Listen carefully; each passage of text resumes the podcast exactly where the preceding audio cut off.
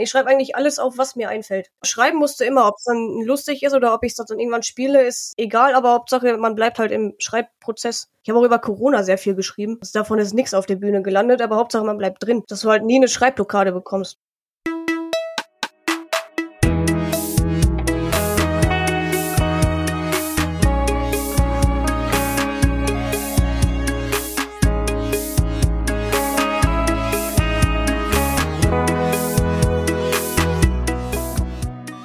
Herzlich willkommen bei Setup Punchline.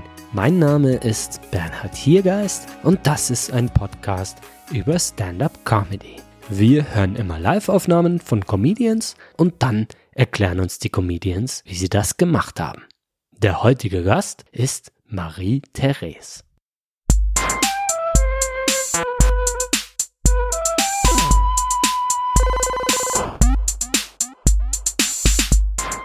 Marie-Therese ist Stand-up-Comedian, ursprünglich aus Hasewinkel in NRW.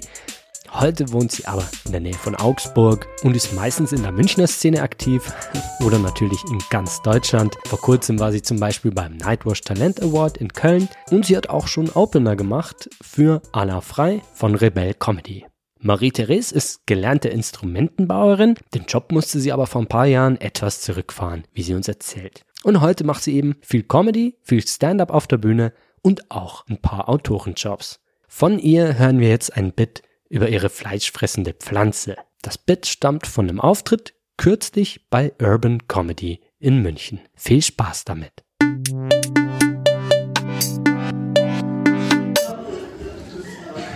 Genau, Thema wechseln.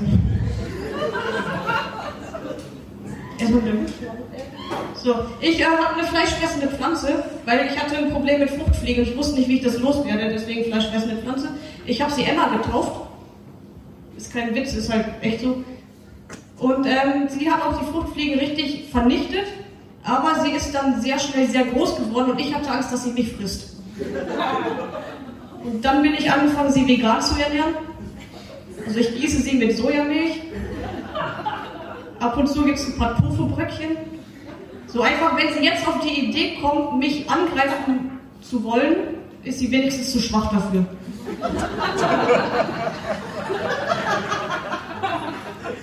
wenn ich so abends aus der Arbeit nach Hause komme, setze ich mich auch oft mit einer Leberkassemmel davor. So einfach nur, um mir zu zeigen, wer der Boss ist. Ich weiß nicht, wie lange sie jetzt noch überlebt bei mir, aber sie hat's gut. Ich fütter sie. Mit Tofu. Ich äh, stehe auf, ich habe jetzt absolut keine Übergänge mehr. Ich stehe auch total auf Peter Pan, weil ich werde nie.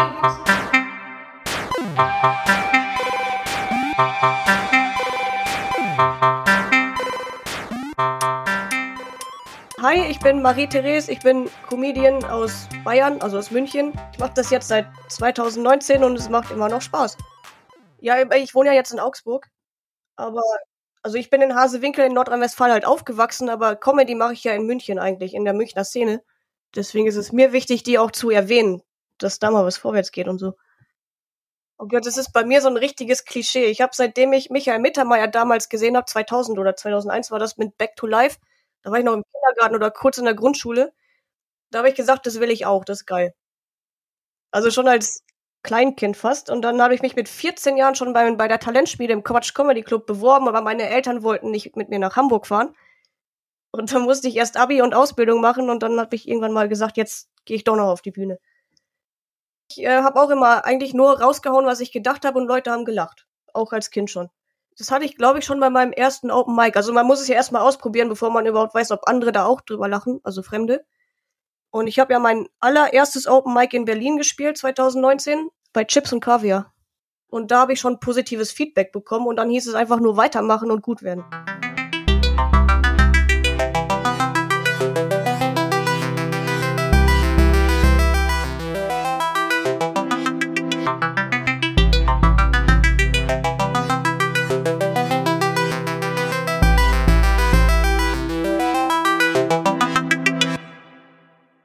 Meine allererste habe ich verdrängt, weil das für mich sehr schlimm war. Also ich war mega aufgeregt.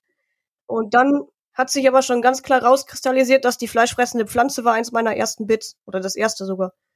Das spiele ich heute noch. Und dann, ich habe auch sehr viel über meinen, ich fahre ja ein Mini äh, einen Sportwagen, also Sportvariante als Mini und äh, da habe ich sehr viel drüber gemacht. Und dann ging es schon in Richtung mein Aussehen und Familie und ich weiß es immer noch nicht, wie es geht. Ich denke mir so, ich, mir fällt irgendwas auf oder ein und da schreibe ich mir das auf und dann habe ich ein paar Sätze dazu, die probiere ich einfach aus auf der Bühne. So voll spontan einfach. Und wenn eine Prämisse, also dieser Einstieg zu einem Bit schon lustig ist, dann denke ich ja, okay, da kann was raus werden. Wenn aber die Punchline am Ende nicht stark genug ist, dann schmeiße ich es auch wieder weg. Oder arbeite noch weiter dran. Also manchmal ist auch eine starke Punchline, aber die checkt keiner, dann muss die natürlich auch weg. Oder anders. Und wenn irgendwie zehnmal funktioniert, dann weiß ich, okay, die ist wahrscheinlich gut. Ich spiele ja Trompete und ich hatte mal Trompetenunterricht quasi, so als Jugendliche und ich sollte Solo spielen, so Jazz-Solo. Und dann meint mein Lehrer, was ich denn so lesen würde für Bücher. Und er meinte Stephen, ich meinte dann so Stephen King. Und er so, ja, wenn du das liest, kannst du auch keine guten Solos spielen. Versteht halt niemand, der nicht auch Musik macht. Ich habe gedacht, hey, da kann man was draus machen.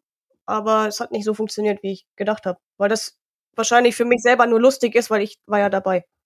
Und niemand versteht's.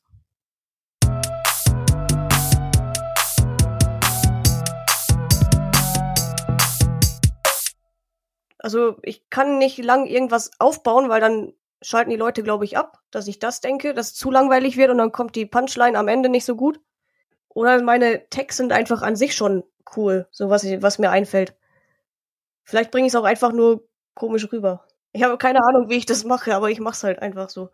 Ich möchte auf jeden Fall niemanden nachmachen. Ich habe ein bisschen Angst, dass ich werde wie Felix Lobrecht, weil ich so denke wie er, aber ich spreche ja nicht. Ich bin ja viel schneller. Ich höre den Podcast Gemischtes Hack. Da haben wir schon oft die äh, gleiche Meinung oder wenn Tommy was sagt, irgendwie die gleiche Reaktion mit so, das so, weiß ich nicht.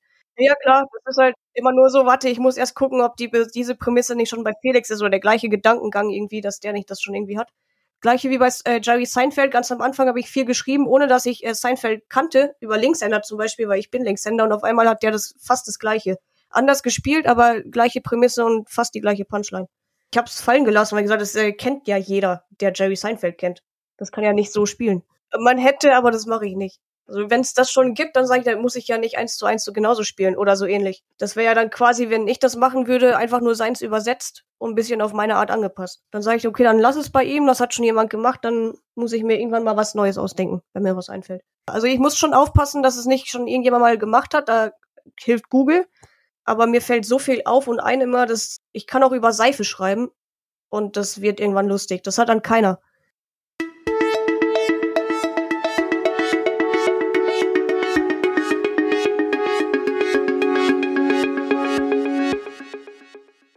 Also es ist relativ einfach. Ich habe nämlich die fleischfressende Pflanze gehabt und dann erst das Fruchtfliegenproblem.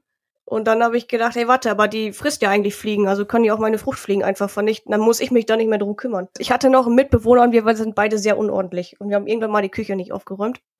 Im Sommer. Und dann, ähm, also diese Pflanze ist auch am Anfang sehr, sehr viel gewachsen irgendwie. Ich habe das nicht gewusst, dass die so schnell wachsen. Und dann hatte ich halt gedacht, okay, was kann ich daraus machen? Irgendwie frisst die irgendwann mich, weil ich bin ja auch nicht besonders groß. Und dann ging das halt so weiter. Und Fleischfresser und vegan ist eh so ein Gegenteil. Also ich gehe dann damit, dass, äh, damit weiter, dass ich sie vegan ernähre, dass sie mich, mich dann nicht mehr angreifen kann. Also es war ziemlich logisch, dass ich dann gesagt habe, okay, warte, vom Fleischfressen, äh, vom Fleischfresser das Gegenteil ist ja Veganer, also ernähre ich sie jetzt vegan. Und dann musste ich dadurch nur noch ein paar Tags finden, die dazu passen. Das ist aber auch so ein Anfängerding. Einfach, Pflanzen oder Tiere auf äh, den Menschen bezogen. Was die machen würden, wenn die Menschen werden quasi. Das machen viele, die gerade mit Comedy anfangen und keine Ahnung davon haben, so wie ich. Dass man halt sagt, okay, ich habe hier jetzt gerade eine Pflanze oder irgendwie ein Tier und es denkt ja, oder eine Pflanze denkt gar nichts, aber ein Tier denkt ja anders als der Mensch. Und manche vermenschlichen das dann einfach, weil das lustig ist und da irgendwie anzufangen. Deswegen die Pflanze ist ja auch mein erstes, eins meiner ersten Bits, aber am Anfang konnte ich das nicht, da habe ich auch mal gedacht, wie machen die das? Und dann habe ich mir erst weiter angeschaut, also nochmal alle Specials und so angeschaut und dann erst analysiert, wie bauen die überhaupt einen Joke auf.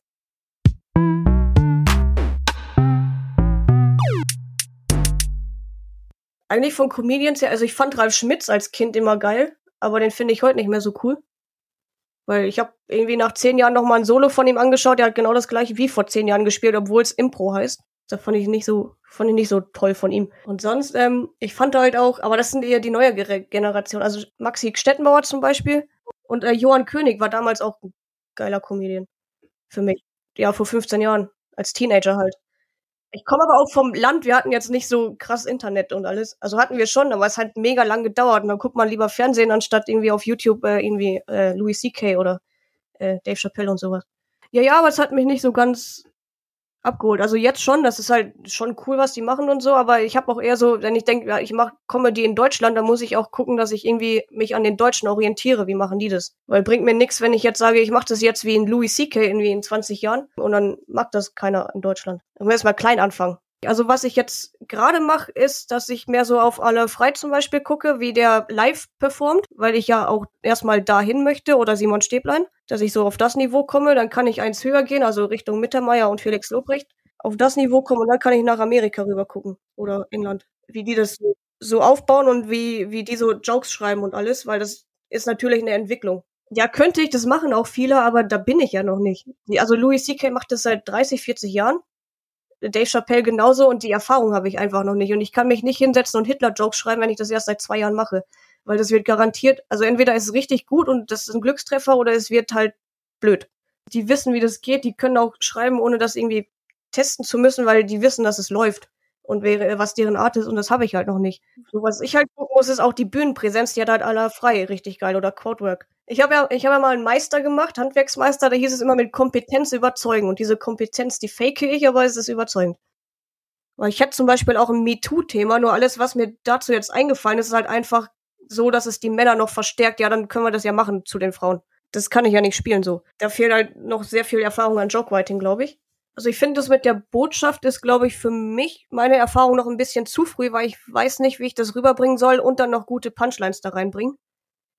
Und sonst, ich habe ja auch noch so einen relativ polarisierenden Joke, wo es halt um meinen ersten One-Night-Stand geht, dass ich danach halt einfach nur blaue Flecken und alles hatte. Wo es halt im Endeffekt aber damit aufgelöst werde, dass ich einfach nur Katzen gevögelt habe. Also, ja, das ist relativ kurz. Das ist aber auch so, dieser Vergleich an sich, weil ich da eine, danach eine Pause lasse, ist halt schon so, dann gucken die Leute erstmal an, was, wie geht's jetzt weiter, was macht sie jetzt? Ey, das war gerade eben schlecht erklärt. Also wenn man nicht das Bit nicht kennt, dann hört sich das jetzt blöd an. Aber das muss man sehen. Dann lachen sie aber alle wieder, weil es geht halt im Endeffekt nur um Katzen und dann weiß, glaube ich, auch jeder, das ist nicht ernst gemeint, das ist nur Comedy. Da fehlt mir, glaube ich, die Erfahrung noch dazu. Also vom Writing an, äh, an sich. Dass ich da Punchlines, also wenn ich so ein Thema habe, dass ich dann auch Punchlines einbaue, die halt gut sind und nicht irgendwie ähm, einfach nur so, dass es, weil es gerade lustig ist, aber im Endeffekt drückt es das Gegenteil nochmal aus. Zum Beispiel wie bei, wie bei Hitler-Jokes. Da muss man echt aufpassen, wie man das aufbaut. Ich hatte mal einen, äh, einen Nazi-Joke, da ging es um, ich hatte mal einen Arbeitskollegen, der kam aus Dachau und der hat es nicht gecheckt, bei uns in der Werkstatt äh, den Gashahn auf und zuzudrehen. Und ich wollte einfach nur sagen, also selbst die Nachfahren wissen nicht, wie man es aufdreht. Und ich finde die Prämisse an sich eigentlich cool und ich wollte das auch gegen Nazis aufbauen, aber an, bei der Prämisse an sich hört schon keiner mehr zu. Und zweitens, die, die, meine Hälfte aus dem Publikum weiß nicht, dass in Dachau zum Beispiel nie vergast wurde und ich war einfach nur zu, zu, zu blöd dafür. Deswegen, genau, da muss man dann echt aufpassen, wie man sowas macht, weil den spielen ja auch nicht mehr. Ja, irgendwann, wenn ich dann weiß, wie man sowas äh, gut rüberbringt, dann kann ich das nochmal noch mal bearbeiten.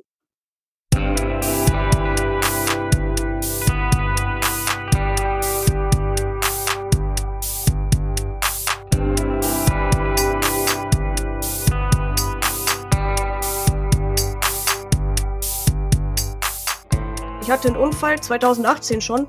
Äh, es hat aber niemand bemerkt, dass meine Bänder gerissen sind und dann war ich zwei Jahre später erst beim Arzt. Also ich kann die Hand schon noch benutzen, aber ich sollte halt aus dem Handwerk raus, weil sobald mich wieder irgendwas reinzieht beim Polieren oder anderen Arbeitsschritte, dann ähm, kann es sein, dass das nochmal reißt und dann kriegen sie es halt nicht mehr zusammen die Ärzte. Also ich wurde ja schon mal operiert und dann kann ich die Hand halt gar nicht mehr benutzen. Das ist die linke Hand, ich bin Linkshänder. Genau, genau. Und dann habe ich mir sowieso gedacht, als ich gekündigt habe im August und es hieß, Corona ist so allmählich vorbei, dann sage ich, ich mache nur noch einen Teilzeitjob, weil ich verdiene ja als Autorin auch noch was. Und ich schau mal, dass ich mit Comedy weiter kann. Also Bühnenerfahrung an sich hatte ich ja schon, weil ich spiele ja seit 20 Jahren Trompete ähm, und stehe seit 17 Jahren auf Bühnen, aber immer im Orchester oder in einer Gruppe. Das heißt, wenn ich was falsch gemacht habe, dann kann ich es ja auch gleich auf den anderen schieben. Habe ich halt bei Comedy nicht. Wenn ich was falsch mache, dann muss ich es entweder ansprechen und überspielen, weil das ist das Geile an Comedy. Es kann was schief gehen, es muss halt nur lustig irgendwie danach weitergehen. Ich würde aber in meinem Solo gern irgendwie so drei, drei Musikstücke einbauen. Ja, also ich würde Trompete spielen, selber. Und, ja, genau. Und dann schaue ich mal, dass irgendwie Kumpel von mir noch so einen Backing-Track mischt, dass ich den dann mit abspielen kann. Weil ich glaube nicht, dass ich die, das Geld für eine Band habe, wenn ich das erste Solo spiele.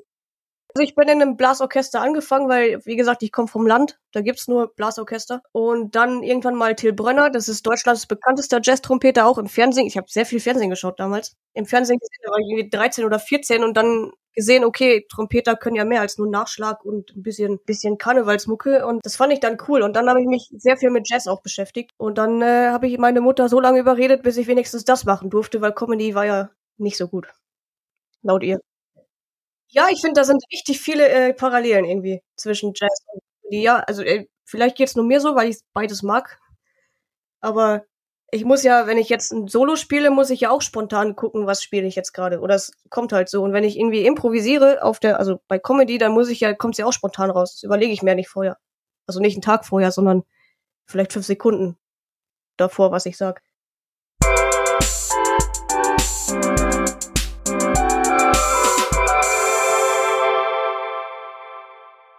Also ich schreibe eigentlich so, wie es mir einfällt und mir fällt pro Tag sehr viel an. Ich schreibe eigentlich alles auf, was mir einfällt oder auffällt. Ich habe zum Beispiel jetzt, war ich am äh, Wochenende noch in einem Hotel, da war eine Deckenplatte schief, wo jetzt jeder sagen würde, ja okay, dann ist die halt so und äh, ich habe es mir aufgeschrieben, weil vielleicht kann man da was draus machen. Ja, was ist denn in dem Hotelzimmer passiert? Warum ist jetzt die Decken, das Deckending da schief? Es könnte ja sein, dass einfach nur ein Stromkabel durchgeht und die irgendwas dran gebaut haben, das wäre logisch. Ist halt aber dann nicht wirklich witzig oder hat da irgendjemand was versteckt irgendwie, weil war ein Drogendeal da oder wollte jemand irgendwie ausbrechen? Ich weiß, also kann man sich da mal drüber Gedanken machen, aber auf jeden Fall aufschreiben. Also auf jeden Fall schreiben musste immer, ob es dann lustig ist oder ob ich es dann irgendwann spiele, ist egal, aber Hauptsache man bleibt halt im Schreibprozess. Ich habe auch über Corona sehr viel geschrieben. Das, davon ist nichts auf der Bühne gelandet, aber Hauptsache man bleibt drin, dass du halt nie eine Schreibblockade bekommst. Ich habe das auch nur gemacht, weil ich ja äh, kündigen musste wegen meiner Hand und ich nicht wusste, was ich oder wo ich hin sollte weil ich habe halt nichts anderes gelernt außer das Handwerk und halt mein Meister. Und dann habe ich gedacht, warte, ich mache Comedy, vielleicht kann ich auch Autorin werden. Und nee, also ich wurde jetzt letztens gefragt, ob ich noch eine Stand-up-Nummer für jemanden schreibe. Da ich jetzt keine Namen. Ich wurde jetzt auch schon gefragt, ob ich für jemanden schreiben will. Also komplett. Ich glaube, es ging um fünf oder zehn Minuten, einfach nur so ein Set erstmal.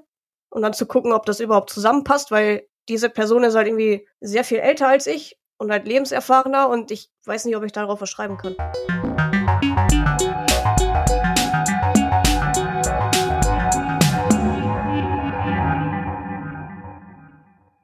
So, ich habe jetzt 70 Minuten, ich will das auch dabei lassen eigentlich. Und dann halt meine Musikstücke damit drei, das sind dann auch nochmal 10, das wären 80. Dann nehme ich einen Opener mit, dann bin ich bei 90. Also ich würde 35, zweimal 35 Minuten Stand-up ist das, glaube ich. Also ich plane ab März. Ich habe zwar noch nichts fest und so, aber ich würde das gerne ab. Ja, warte, wann sind die Corona-Maßnahmen angeblich vorbei? 20. März, ja gut, dann ab, ab April. also nächstes Jahr auf jeden Fall erstmal in jeder Stadt, wo man mich schon kennt, damit ich überhaupt Leute reinbringe. Vielleicht dann auch in die Provinz in diese Kuhdörfer.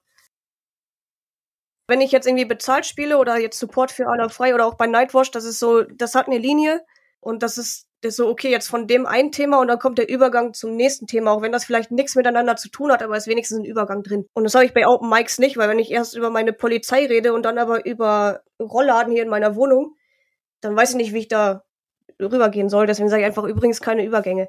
Weil das ist ja wirklich nur zum Testen da. Dann teste ich meine Bits, die ich gerade geschrieben habe und dann kommt halt eins nach dem anderen. Zweitens kann ich auch, wenn ich jetzt irgendwie weiter hinten im Liner bin und jemand nimmt ein Thema, was ich eigentlich vorbereitet habe, äh, schon vor mir, dann kann ich sagen, okay, ich spiele jetzt was anderes. Dass sich das nicht doppelt.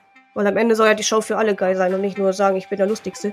Aber so ging es mir halt am Anfang auch, wenn ich sage, okay, warte, jetzt hat eine andere Comedian hat was übers Auto fahren und ich habe jetzt auch was über mein Auto und wir sind hintereinander dran, aber ich kann halt nichts anderes spielen, weil ich habe ja noch nichts anderes. Dann ist das schon immer ein bisschen blöd. Aber jetzt im Moment kann ich ja sagen, okay, dann passe ich mich halt an, äh, dann spiele ich was anderes. Weil dann doppelt sich auch kein Thema, dann haben die Zuschauer wahrscheinlich auch mehr Spaß. Weil am Ende geht es ja darum, dass die Zuschauer eine geile Zeit haben.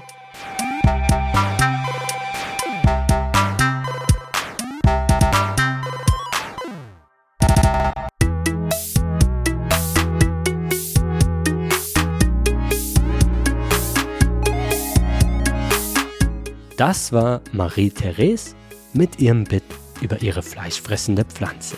Ich freue mich sehr, dass sie heute bei mir war. Die Aufnahme, die wir gehört haben, stammt vom Herbst 2021 bei Urban Comedy in München. Marie-Therese findet ihr unter anderem bei Instagram. Den Link zu ihrem Profil findet ihr in der Beschreibung der Folge. Setup Punchline ist ein Magazin über Stand-up und Comedy, Ihr könnt das auch finanziell unterstützen, wenn ihr möchtet. Wie das geht, steht ebenfalls in der Beschreibung der Folge. Herzlichen Dank. Das war's für diese Woche. Bis zum nächsten Mal. Mein Name ist Bernhard Hiergeist und das war Setup Punchline, ein Podcast über Stand-up Comedy.